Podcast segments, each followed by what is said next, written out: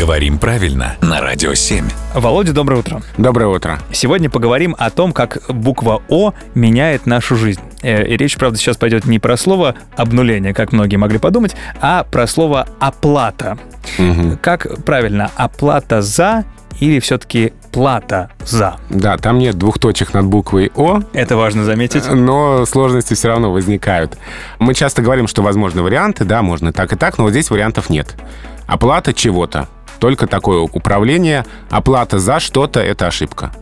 Можно платить за что-то, но оплатить что-то. Плата за что-то, но оплата чего-то. Там плата за работу, оплата работы. Плата за проезд, оплата проезда. Появляющаяся приставка «о» отменяет предлог «за». М, Обнулились. Э, Прошу прощения, разобрались. Спасибо, Володя.